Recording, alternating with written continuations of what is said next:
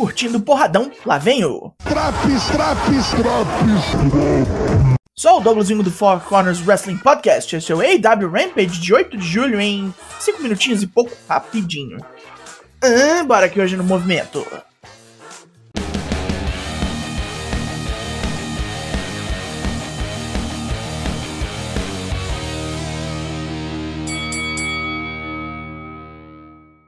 Vamos abrir o programa em Rochester, Nova York, com um trem de doido.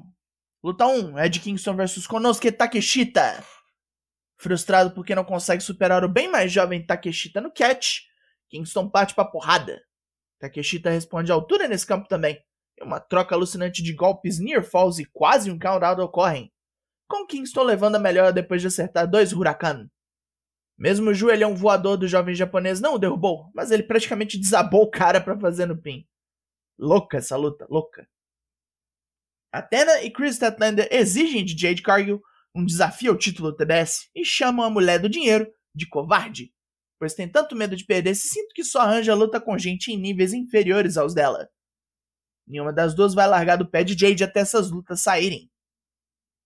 Depois de um vídeo rápido sobre o menino de cabelo zoado Hulk, Caprice Coleman cola na mesa dos comentaristas para a próxima luta.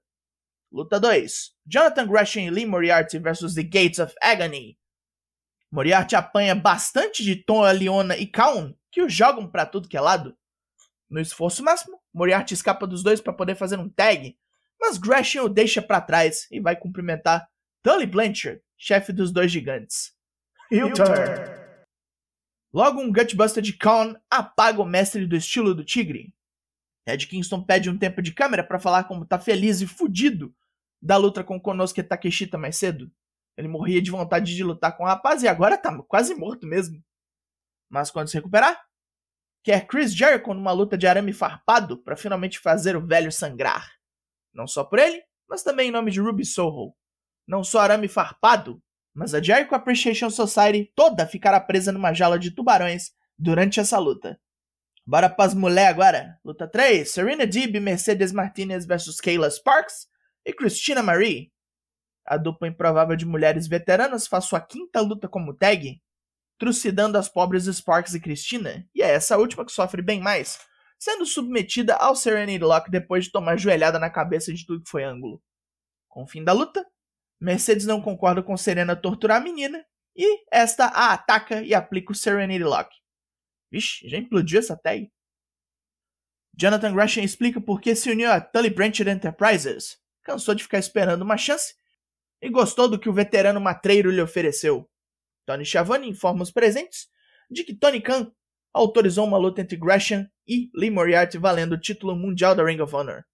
E Tully mal pode esperar para ver Gresham moer o desafiante de pancada nesse quebra.